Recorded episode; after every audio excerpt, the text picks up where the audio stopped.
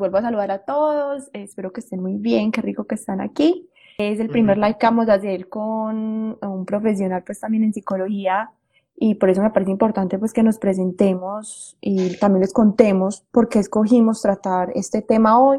Jorge, si quieres empieza que tú eres el invitado, que nos cuentes un poquito de ti y el centro en el que ahora estás trabajando. Yo estudié psicología desde el 2013 hasta el 2018.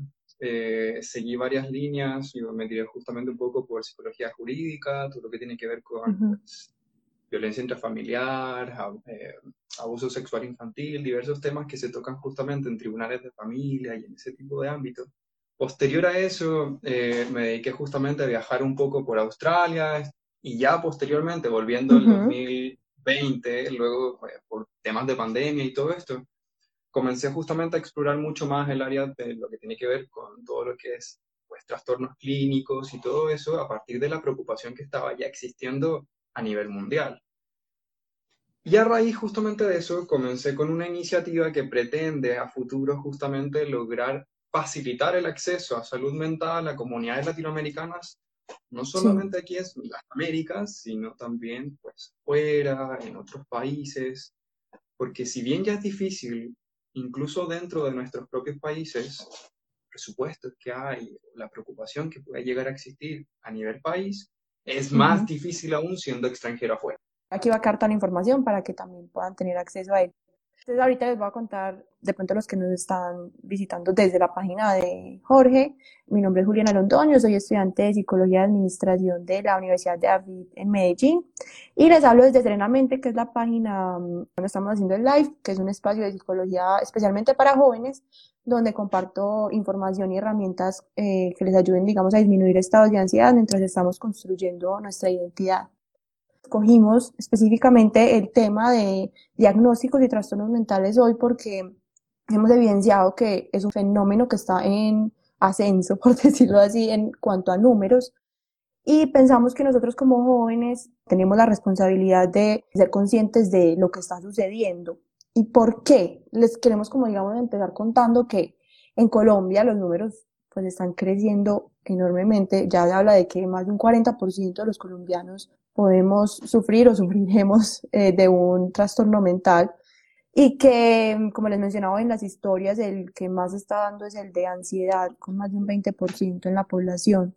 Incluso hablando con Jorge encontramos algo similar también con Chile. De pronto si nos podrías comentar un poco al respecto.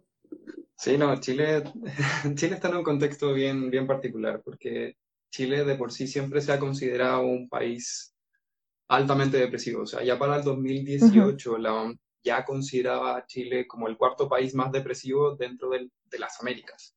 ¿Vale? Teniendo un 5% de la población con diagnóstico de depresión y un 6,5% de la población, estamos hablando de como un millón de personas, con trastornos de ansiedad o ese tipo de diagnósticos.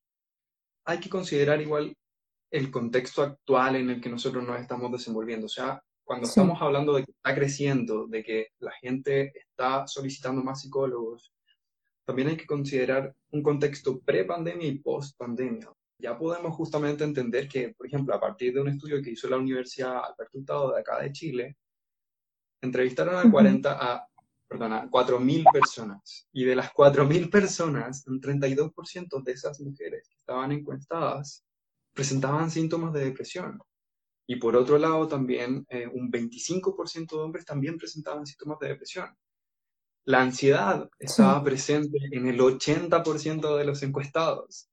El 70% tenía problemas para mm. concentrarse y el 60% problemas para poder dormir. O sea, estamos hablando de que eh, de una población de 4.000 personas, el 80% está mal. O sea, algo que estamos compartiendo, digamos, en países, eh, y es eh, la elevada población que está sufriendo, digamos, estos trastornos de ansiedad. Y por eso también como que queríamos ahondar hoy en qué significa entonces, que cómo así que tengo o que me diagnosticaron con un trastorno, y también empezar como, bueno, ¿y qué es eso de un diagnóstico?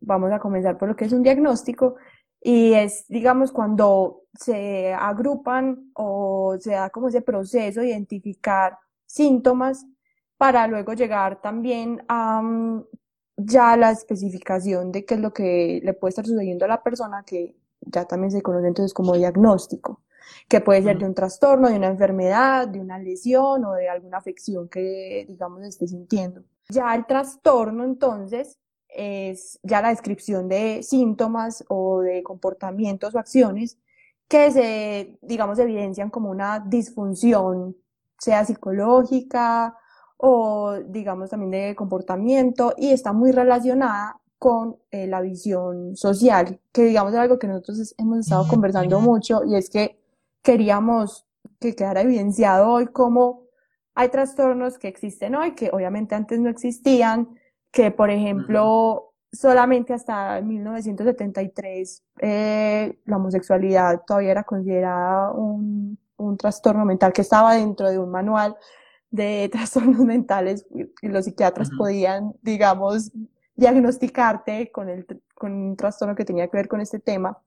Y como incluso también esto varía demasiado con los países, o sea, un trastorno, por ejemplo, el de ser homosexual, que eh, se considera pues así como una patología, apenas la OMS lo quitó, digamos, como trastorno en los noventas, y digamos que mientras que Estados Unidos lo hizo en un año, Rusia se demoró 26 más para poder hacerlo. Entonces, como mirar también esa relatividad de que estoy enfermo según quién o según qué época. Puede ser que eh, si estoy en Rusia y, y me diagnosticaban, por ejemplo, en ese momento estaba enfermo para la sociedad, mientras que en Estados Unidos ya no era considerado enfermo. Entonces, eh, es importante, digamos, que nos demos cuenta de que cuando nos dicen de un diagnóstico o incluso nos lo dan a nosotros, no es el fin del mundo y que no es algo letal, que digamos ya estás condenado, sino que incluso es algo que varía con el tiempo, que puede que en unos años ya ni siquiera sea considerado un trastorno o que en este momento esté de moda, por decirlo así, y que muchos profesionales estén, digamos, dando ese diagnóstico. Entonces, como que también considerar que hay otros factores que influyen, sin desmeritar que, digamos, sea una pues como un factor que también ayude a que luego se pueda, digamos, restablecer o equilibrar esa salud mental. Para, para que la gente también entienda bien, para, forma simple, el diagnóstico es una herramienta para nosotros poder categorizar y entender algo. Es una herramienta que nos permite categorizar y entender algún problema, algún malestar o algo que le acontece justamente a una persona. Es una herramienta que también nos permite entre profesionales poder dialogar. Ahora, qué es lo que está pasando actualmente, qué es lo que está ocurriendo justamente con, con, con cómo estamos diagnosticando, con qué es lo que se está diagnosticando, al sobrediagnóstico de algunas cosas, a que algunos diagnósticos responden justamente a contextos actuales, todo lo que significan los trastornos de ansiedad hoy en día, todo lo que significa la depresión hoy en día, todo lo que significó en su momento el sobrediagnóstico que hubo en TDA, en trastornos por déficit atencional en niños. O sea, sí. Empecemos, digamos, por los elementos positivos que, que podemos identificar al usar diagnósticos y es que permite la comunicación entre profesionales. Pues es mucho más fácil decirle a otro profesional que alguien tiene un trastorno de ansiedad generalizada a empezar a describirle todos, digamos, los eh, síntomas que está presentando. Otro factor positivo de usar diagnósticos es que muchas personas encuentran un alivio y una esperanza en saber qué les está sucediendo y que lo que, digamos, están sintiendo o ese malestar que están experimentando tiene un tratamiento o unos pasos a seguir con un pronóstico incluso incluido en algunos tipos de terapia. Entonces, mencionar como ese factor que también es positivo y que hay un, digamos, un elemento muy importante a revisar en la parte de los diagnósticos y cuando uno se encuentra con un profesional es que existe toda la parte del efecto placebo de encontrar a alguien en el que uno confía. ¿Qué sucede? Cuando uno va, digamos, donde un profesional que uno respeta, esta persona, digamos, te dice qué tienes y te dice qué puedes hacer y te da una dirección y tú confías en esa persona, simplemente ese acto de confianza y de sentirte que estás en seguridad ya empieza a generar influencia en la curación. ¿Por qué? Les cuento que en la universidad, cuando yo hice la tesis, encontramos que unas personas, digamos, que tenían estos eh, aneurismas cerebrales que son como unos bolsitas que se hacen en el cerebro y que si se explotan, o sea, es súper peligroso. Lo que más, sí, lo que más influía en cómo iban a evolucionar después del tratamiento no era el tipo de cirugía que utilizaban, no era cómo habían sido cuidados después, nada de eso, pues que uno diría, no, es que si de pronto lo operaron de tal manera o de tal manera influye más, no. Lo que encontramos que más influía en que una persona evolucione bien en su tratamiento es su tipo de personalidad y su percepción de la enfermedad. Es decir, cuando una persona siente que va a mejorar antes, o sea, cuando digamos recibe el diagnóstico o le dan ya el tratamiento que va a seguir, eso influye mucho más en su calidad de vida después que cualquier, pues que el tipo de tratamiento que escojan. Entonces, como que también es importante que sepamos eso, que hay un efecto placebo en ir a donde un profesional que uno confíe, en empezar un tratamiento en el que uno sienta que va a tener mejoría y que esto está influyendo en que nos curemos o no entonces, esto también como analizar que hay un factor positivo en encontrar de pronto diagnósticos y tratamientos. Te quería preguntar, pues tú ya que estás en toda la parte clínica con pacientes, si nos podrías dar un ejemplo de cómo ha sido positivo para alguno de tus pacientes haber encontrado un concepto o un nombre que explicara eh, qué era lo que estaba sintiendo o experimentando. Yo creo que hay dos casos. O sea, dos, dos posibles respuestas ante eso. Hay, hay personas que de alguna manera llegan asustados pensando que pudiesen tener algo. O sea, quiero saber si tengo algo. Esa es la pregunta que te pueden llegar a hacer. Sí. O otras personas que llegan súper acomplejadas porque no saben lo que tienen. O sea, son dos como acercamientos distintos que pueden llegar a tener. Entonces, claro, como dices tú, puede generar alivio y puede generar esperanza o puede generar como pues, un efecto súper positivo en la persona conocer cuál es la razón por la cual se siente mal. O sea, yo tuve un proceso súper bonito eh, en una terapia muy, muy, muy, muy linda, en la que justamente al dar respuesta, la chica estaba sufriendo con una depresión. Em, y estaba y tenía cierto contexto a partir de un duelo mal trabajado y, y distintas cosas, pero, pero ya conociendo toda la sintomatología mucho, o sea, y por otro lado, también hay personas que te llegan y te preguntan, pero dime, tengo algo, porque mira, ¿sabes qué? En mi familia hay bipolares, hay depresivos, hay esquizofrénicos, o sea, me da miedo estar loco. Tú lo ves y le dices, tranquila, tranquila. Y hay cosas que son normales, hay cosas que también hay que, hay, un llamado también a la, a, a la normalidad, o sea, nosotros somos personas que, que, nos ponemos ansiosos, nosotros somos unos animales que por sobrevivir nos ponemos ansiosos, nos ponemos, pues, nos angustiamos y nos, nos estresamos. Por ahí leí un comentario que justamente salía del exceso de futuro o, el exceso de pasado, como dando cuenta justamente a, a, la ansiedad y a la angustia. O sea, esos son procesos naturales de nosotros y hay gente que llega de repente porque siente que ha estado muy ansiosa y si uno empieza a peñiscar un poquito algunas áreas, donde, por ejemplo, o sea, está en un trabajo que no lo motiva, está en una, eh, en una relación de pareja en donde la está pasando mal. Creo que sí, y ahí das como pie para unir, bueno, puede dar alivio, pero también hay unas consecuencias que pueden ser negativas. Y es que mm, está dando de pronto una medicalización de la vida diaria, entonces es una persona que por ejemplo, está sufriendo eh, porque tiene confusiones con su vida o por un duelo, una pérdida, o porque mm, tiene algunos problemas con algunas relaciones, entre otros, se está, digamos, viendo que se está yendo a terapia y se está queriendo, digamos, como decir, como pedir medicamentos para solucionar rápidamente problemas que hacen parte es de la vida diaria. Cada vez es se va más o digamos se pide, se pide ayuda frente a cosas que son más de la vida diaria y de la rutina de las personas y se pide que medicamentos como si fueran tratados como trastornos mentales. Entonces digamos que esa es una parte negativa que se puede estar viviendo frente a la medicalización de que cualquier tipo de conducta que genere angustia se está tratando de solucionar con el uso de medicamentos. Entonces, otra parte que puede ser eh, negativa, digamos, de usar diagnósticos para trastornos mentales. Y es que eh, lo que también está sucediendo es que no nos damos cuenta de que hay como un marketing farmacéutico. ¿Qué es lo que pasa?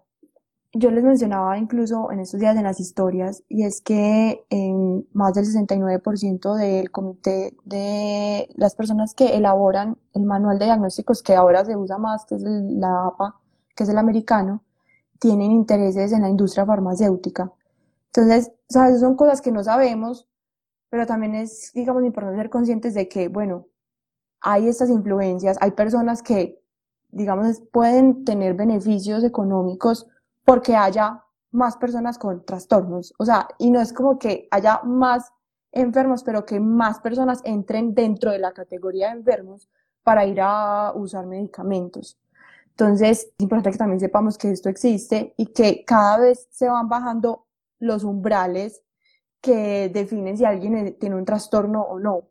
Es decir, por ejemplo, si hay, antes eran eh, seis meses que tenía que durar, por ejemplo, unos ataques de pánico para dar algún tipo de trastorno, entonces ya es menos, entonces es más fácil no ser normal. Es algo que, por ejemplo, se está mencionando mucho y es que cada vez con, digamos, las nuevas categorías que se están mencionando en el DDM, es más difícil entrar dentro de una categoría de normalidad, porque ahora pareciera que todos cabemos dentro de un trastorno mental. Entonces, también como para mencionarles eso, y mm, también como en la parte de la medicalización, es que eh, es importante saber que hay peligros frente al uso de medicamentos de manera como que no haya una supervisión adecuada. Por ejemplo, las benzodiazepinas, que son las que más están usando para el tratamiento de trastornos de ansiedad, pueden tener graves efectos secundarios en el deterioro cognitivo o generar adicciones a largo plazo.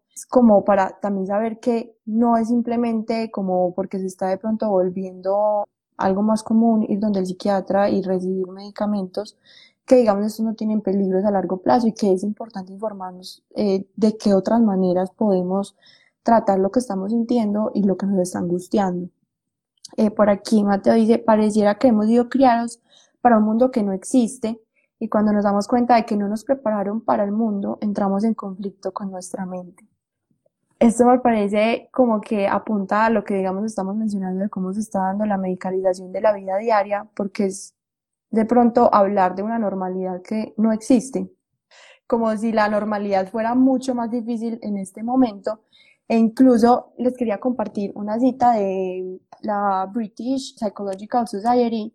Ellos incluso le escribieron una carta a la APA quejándose de cómo estaban medicando a todo el mundo, perjudicando a los seres humanos, al, digamos que ya todos pudiéramos caber dentro de un trastorno mental y que las angustias normales de la vida se estaban viendo como una anormalidad y no como una variación de la individualidad. También de pronto me has comentado mucho de cómo se han dado esos cambios en los manuales de diagnóstico. Sería muy bueno que nos mencionaras eh, un poco sobre eso.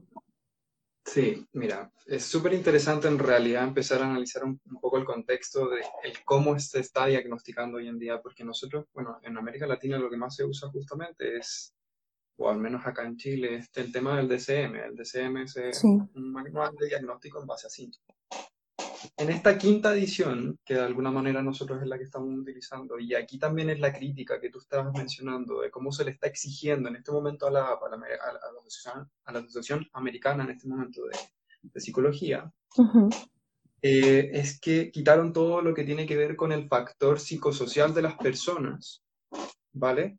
O sea, el contexto en el cual se desenvuelve la persona y en el cual aparecen estos síntomas. ¿Qué ocurre con esto? Que ya no existe una diferencia entre duelo, entre, las, entre los, síntomas asociados a un duelo, una pérdida, y una depresión.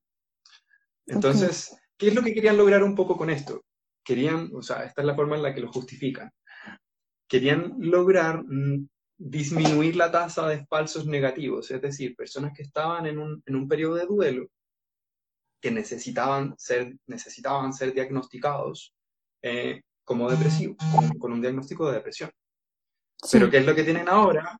Un, tienen muchos falsos positivos. Es decir, personas que naturalmente están pasando por algo que, que todos de alguna manera estamos como que vamos a pasar por eso. Y es una respuesta natural del cuerpo eh, y de nosotros. Y se patologiza. Y se, y se de alguna manera te dicen, no, tú no, no, da lo mismo lo que, lo, que te pueda estar pasando en, en, tu, en tu contexto, en tu vida o sea, no se, no se le da espacio como a sentir la angustia, por decirlo así. Exacto, un duelo normal que puede ser por una pérdida que puede, digamos, eh, llevar semanas, pues, o un tiempo prudente, ya, digamos, cae dentro de una descripción de patología y, y ya entonces se medica el proceso normal de, de, llorar por una pérdida o por algo, pues, que eh, eh, duele y que es normal dentro del ser humano. Y es más curioso aún, en el sentido de que si uno va y se mete a Google, o sea, un, ejercicio súper básico de, poner etapas del duelo y todo, una de las etapas que justamente aparece ahí es depresión, o sea, es un sentimiento de tristeza, eh, pues, que te sobrepone justamente a cualquier tipo de, de circunstancia en la que tú puedas estar. Pero ¿qué es lo más fácil? Pues medicar, pues re instruir, reinsertar a la persona justamente en todo su ambiente. O sea, no, a la sociedad en este momento no le sirve una persona que, que tira licencia por, por, depresión o algo así. Lo que le sirve es que pues, le tiren justamente eh, una pastilla o algo así que vuelva a funcionar.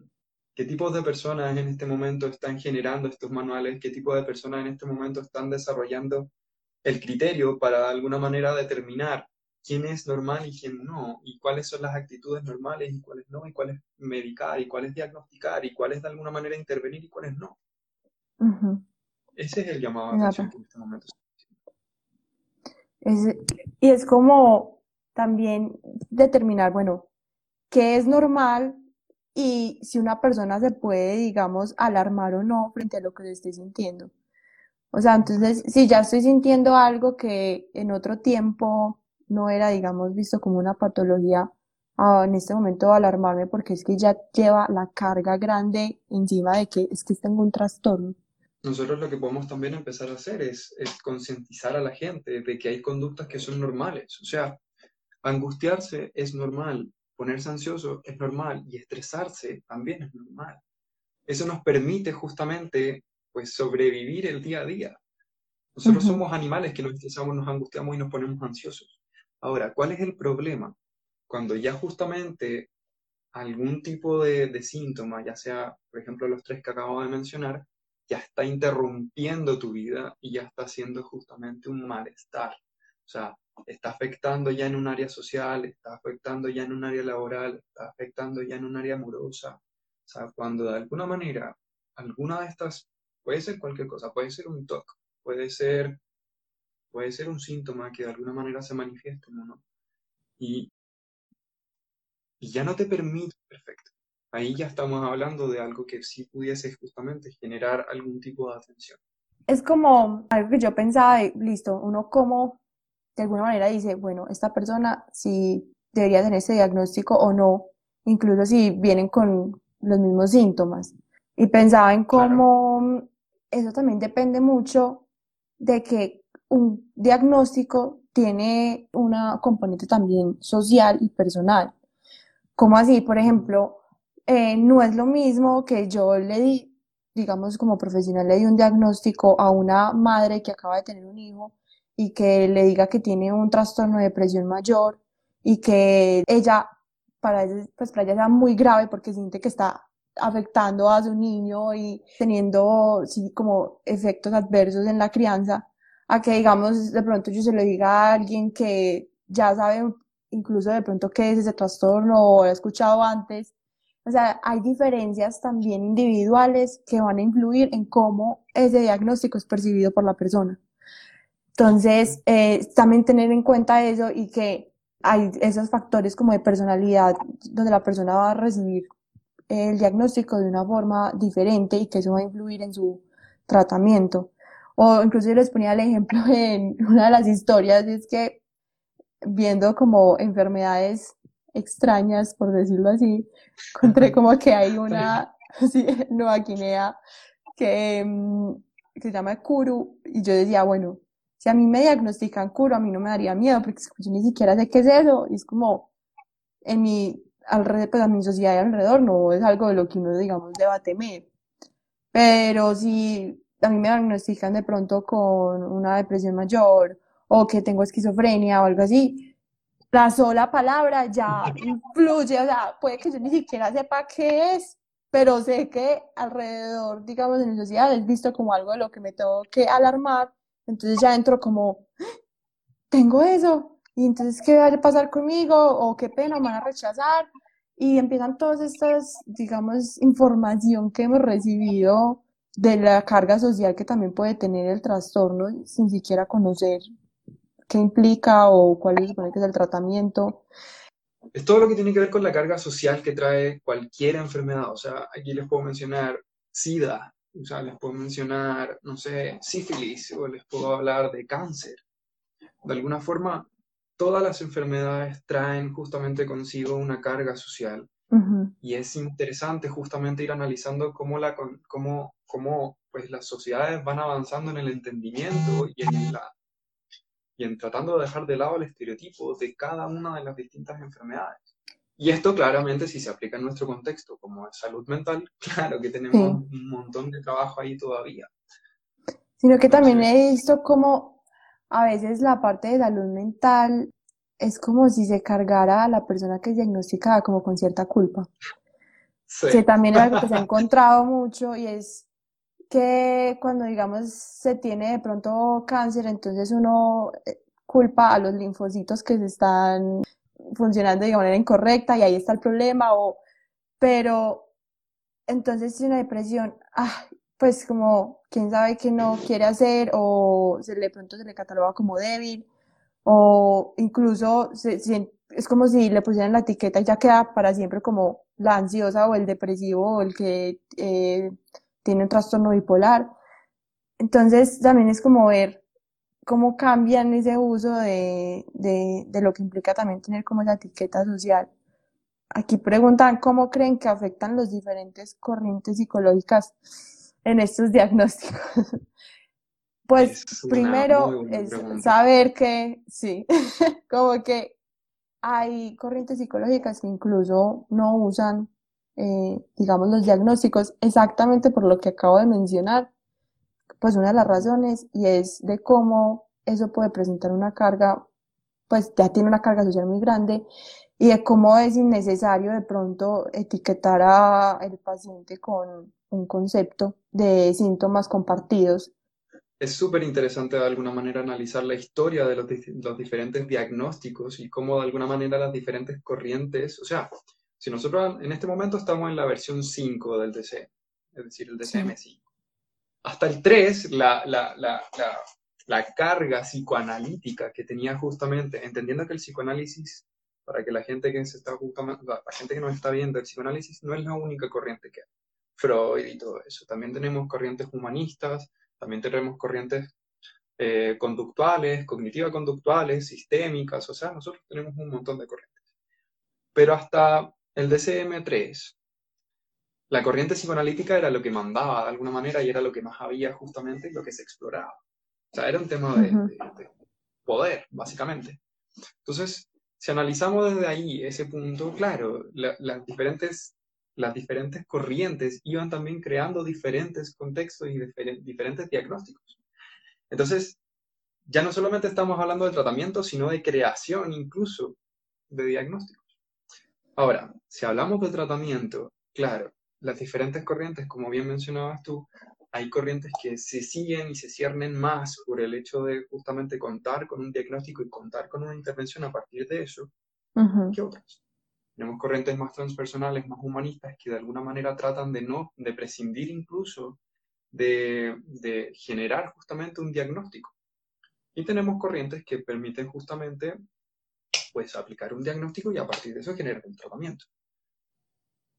O sea, uno va a encontrar tanto, sí, pero uno va a encontrar tanto un profesional que te va a decir, no, yo no uso, digamos, ese tipo de, conceptos para, digamos, catalogar los síntomas que, estás presentando. O vas a encontrar también eh, un profesional que te va a decir, tú tienes estos síntomas que significan que tienes tal trastorno que eh, vamos a seguir este tratamiento que cuenta con estos pasos y en eh, seis meses, máximo un año, vas a estar, o sea, con toda, digamos, eh, el método estructurado, mientras que otros simplemente van a querer no centrarse en esas categorías cerradas. Claro, no, y la otra también es un punto intermedio en el que se utilizan, pero uno más flexible también. O sea, yo sí, por ejemplo, soy partidario de que exista justamente una estandarización de un lenguaje común en el que nosotros podamos conversar a partir de justamente ciertas realidades o ciertos contextos. Sí. Pero en el trabajo mismo y en el tratamiento uno no se puede de alguna manera, o sea, si tú empiezas a hablar de la depresión ya perdiste a la persona, o sea, perdiste a Juanita, perdiste a, por ejemplo, Juli, perdí todo lo, lo, que significa como el contexto de la persona, la historia y que de alguna manera como cómo se pudo desarrollar y todo eso. Y el tratamiento también viene desde ahí. Ahora, como decías tú, claro, te puedes topar con, o sea, más que corriente, yo diría que justamente ahí te topas con diferentes profesionales. Y ese quizás también es la otra crítica que se le hace un poco a la psicología, y es que hay muchas formas de hacer psicología. Entonces, claro, ahí también está la búsqueda del profesional que más se ajuste igual a tus necesidades. Dice, la teoría en servicio de las personas y no las personas para corroborar la teoría. Creo que está hablando exactamente de lo que estamos diciendo. Esa es una súper buena frase, justamente para englobar lo que, estaba, lo que estábamos hablando. ¿Qué se puede, digamos, decir a los profesionales de cómo de acercarse a los diagnósticos de pronto de una manera que no fuera así rígida como lo que estabas mencionando, que también se puede dar? Lo primero es llamar un poquito a la responsabilidad. O sea, los, los, manuales que en este momento nosotros contamos como herramientas que nos permiten justamente generar mejores tratamientos y generar de alguna manera bienestar en la persona, no son Biblias, no son, no son de alguna manera la palabra de, de, profesionales, sino que nosotros también estamos en un contexto que constantemente cambia y nosotros tenemos que estar adaptándonos justamente a las necesidades de cada persona y cada individuo que puede llegar. Entonces, uno es no ser rígido y ser flexible y no caer en un, en un concepto que, que, se trabaja, que es la iatrogénesis, o sea, ser iatrogénico, que es tratar en, en, el, en, el, intentando de tratar de hacer un bien, termina generando un mal. Y eso puede pasar, por ejemplo, con personas que quieren dar un diagnóstico luego a la persona porque quieren, quieren de alguna manera responder qué es lo que está ocurriendo y todo. Y por estar justamente apurado, por estar afanado, por estar tratando de dar una respuesta luego, terminan con diagnósticos errados, terminan con tratamientos que no son adecuados, terminan con tratamientos que terminan haciéndole un daño. Y creo que es esa parte, digamos, de los profesionales, pero siento que también, incluso cuando vamos como pacientes, pues y como de pronto muchos de los que estamos acá eh, viendo el live, eh, vamos desde esta posición y es, aunque no seamos el profesional porque estamos consultando, sí podemos, digamos, ser conscientes de la información que estás compartiendo acá y saber que, por ejemplo, si vamos donde un profesional que da un diagnóstico, por ejemplo, sin que sintamos que profundizó en, nuestro, en nuestra vida, en nuestra personalidad, en el curso de los síntomas, en cuanto, digamos, llevamos sintiendo lo que, de lo que le estamos contando, o que no tiene en cuenta, por ejemplo, en qué contexto vivimos, si, por ejemplo, me va a dar un diagnóstico de depresión mayor, si no sabes si mi familia de pronto ha sufrido de eso antes o qué significa para mí tener eso, es importante también que nosotros vamos con los, no solo con los ojos abiertos, sino con los oídos abiertos para percibir y sentir qué, digamos, tan profunda está yendo esta persona para explicar lo que nos está sucediendo y no solamente nos está, digamos, lanzando un diagnóstico porque identifica descriptivamente unos síntomas y, digamos que ya lanza el código. Y creo que eso también es algo que podemos hacer nosotros como pacientes y tener, digamos, esa responsabilidad y ser conscientes que el terapeuta también es un ser humano que, por ejemplo, a veces puede tener preferencias por ciertos trastornos. O sea, cuando uno, digamos, ha estudiado de pronto mucho se ha concentrado en trastornos depresivos y ansiosos, entonces puede que venga el paciente y lo único que le vea es la depresión y ansiedad, cuando puede que haya algo más que tratar. Eso es súper relevante en el sentido como de que nosotros en nuestra profesión tenemos, o sea, por, por profesión, que estar supervisándonos constantemente en los casos que nosotros estamos haciendo. ¿Qué quiere decir eso? De participar en espacios justamente con más profesionales, hablar de los casos, por si justamente existe lo que nosotros llamamos sesgo profesional. Sí. Entonces, es, es, algo que nosotros tenemos que estar controlando constantemente y un buen profesional, un buen psicólogo, se supervisa y, y, se supervisa con profesionales, en, o sea, uno, uno paga también por ese servicio. Y hay que poner ojo justamente con, con, ese, con esos profesionales, porque, porque efectivamente nosotros también pensamos, nosotros también nos emocionamos, también nosotros tenemos ciertas líneas de pensamiento que pudiesen justamente estar ocultando la experiencia, por ejemplo, de la otra persona. O sea, nosotros podemos estar viendo depresión cuando en realidad pudiese estamos, o sea, otro te puede decir, no, eso no es depresión. La persona está pasando por un duelo grave que no trabajó en su momento y necesita trabajar justamente ahora. Entonces el tratamiento es distinto, el diagnóstico es distinto, todo es distinto. Entonces, digamos, resaltar ahí la parte de la supervisión en los profesionales y también la parte desde el paciente, ser consciente de que pues también hay una responsabilidad propia de en quién ponemos nuestra salud mental. Y obviamente creo que nos sobra decir eh, la parte de, tener mucho cuidado con la automedicación, que a veces no sabemos que, eh, lo que yo les mencionaba ahorita, algo que ya se, está volviendo tan común, usar eh, pues los medicamentos para la ansiedad, que las benzodiazepinas o que los otros tipos de medicamentos, y no de pronto ser conscientes de cuánto deterioro cognitivo nos puede hacer o de cómo nos podemos volver eh, adictos a este tipo de medicamentos y que ya los efectos secundarios de esa sensación de abstinencia son súper fuertes. hay mucho, hay una discusión bien interesante como respecto, por ejemplo, al litio. Hay discusiones bien interesantes respecto, bueno, como lo que tú decías justamente con el tema de las ansiedades, las benzodiazepinas.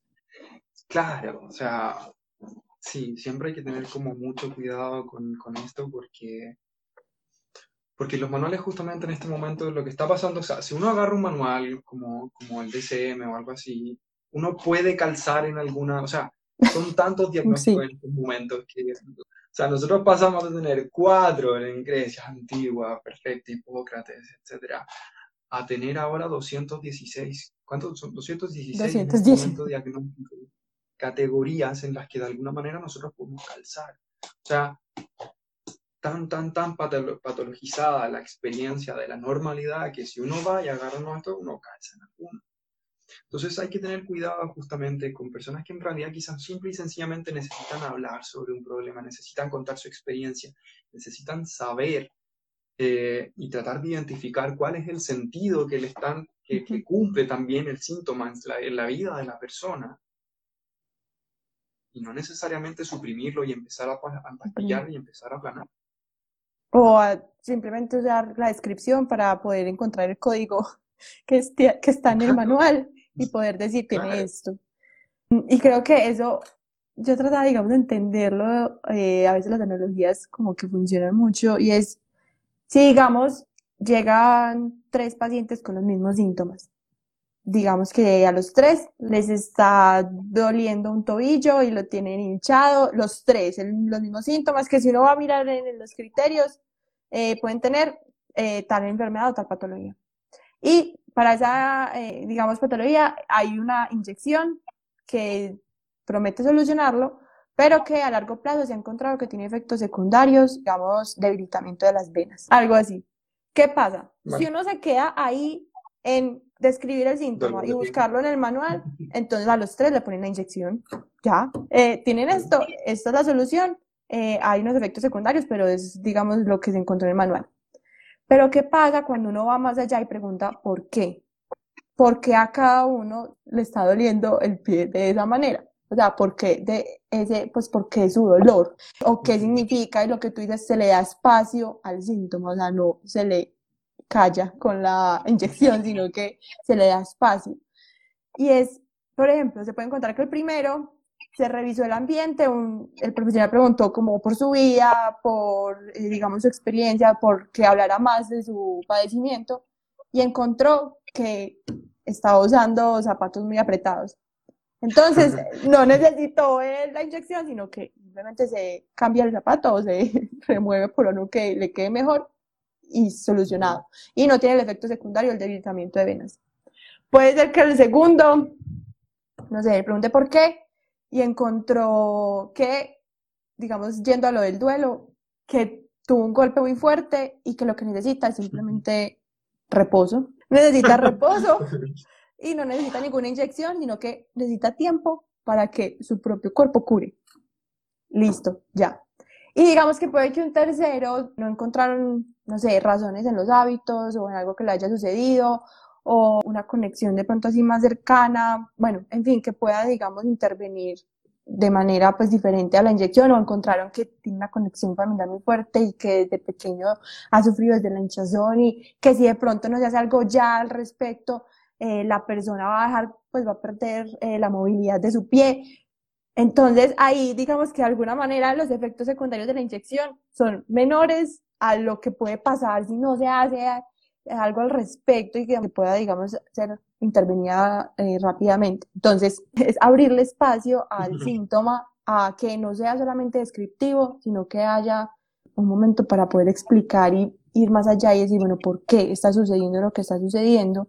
Y también identificar qué hay influencias que no solamente son del paciente, sino que también hay influencias como que más manuales que tienen mayor número de trastornos, porque también hay intereses farmacéuticos que tienen que ver con, eh, digamos, el incremento de que se usen los medicamentos como solución. También es súper interesante ahí el tema de, de, cómo nosotros nos estamos haciendo cargo también como sociedad. O sea, sí. la sociedad en este momento está enfermando a un montón de gente. ¿ya? Eh, eh, Chile justamente tenía índices muy malos, ya post pandemia probablemente los tenemos aún peor por los contextos de encierro, por los contextos de cuarentena, etc. Sí. Y la respuesta ante eso es, pues, diagnosticar más, pues, medicalizar más.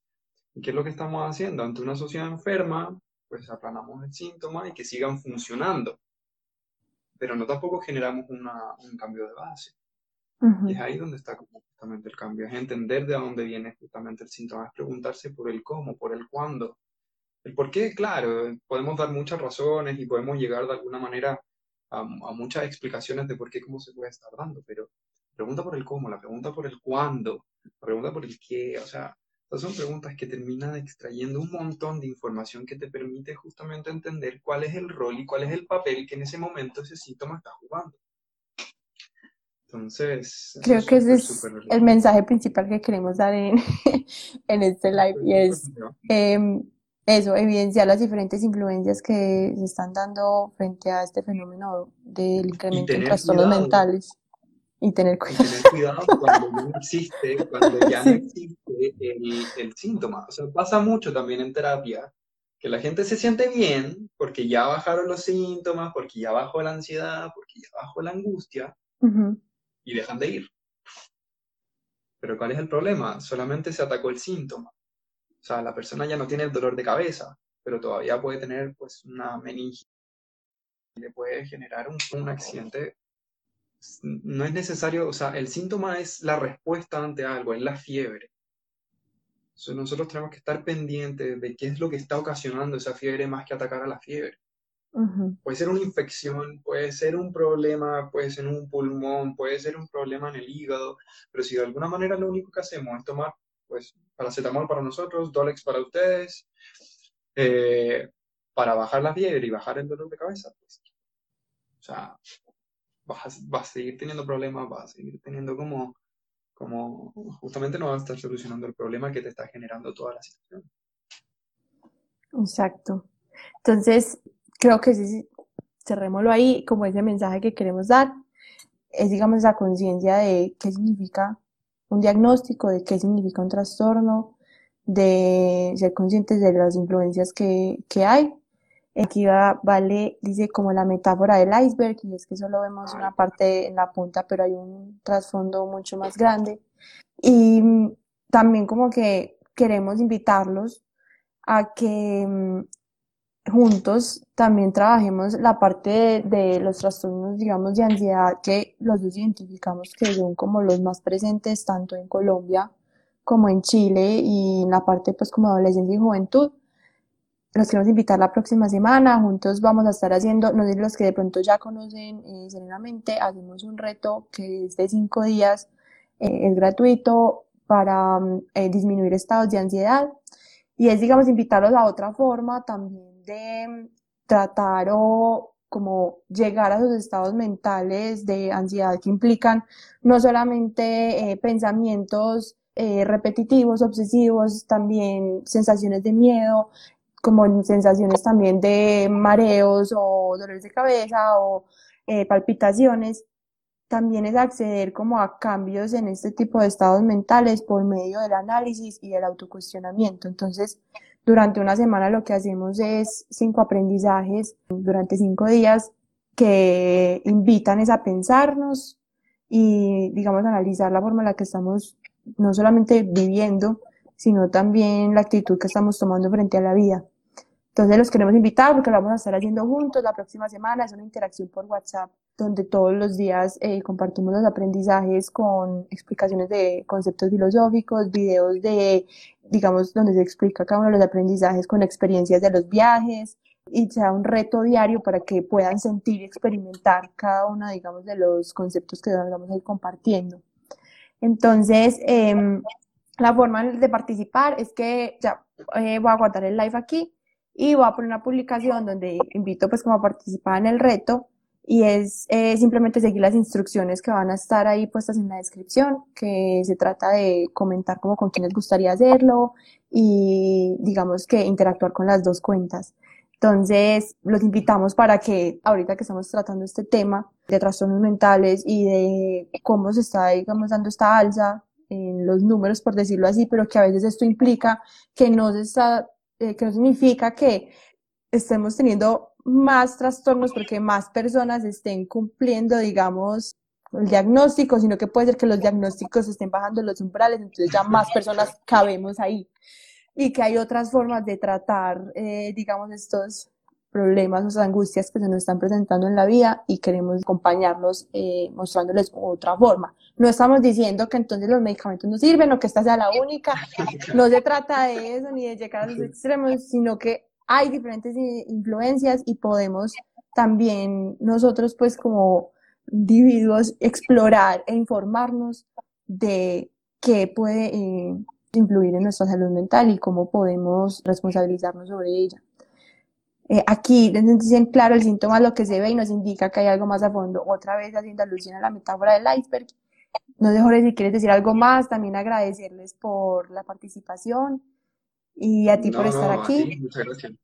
No, muchas gracias por la participación, por la invitación, por, por la planificación de todo esto es yo creo que es justamente un espacio colaborativo que, que, permite mostrar un poquito justamente ciertas realidades que en este momento ocurren, no solamente a nivel de sociedad, sino a nivel de mundo. O sea, es una cosa que no, no ocurre solamente aquí o en Colombia, sino que ocurre justamente pues, en, en, todo el mundo.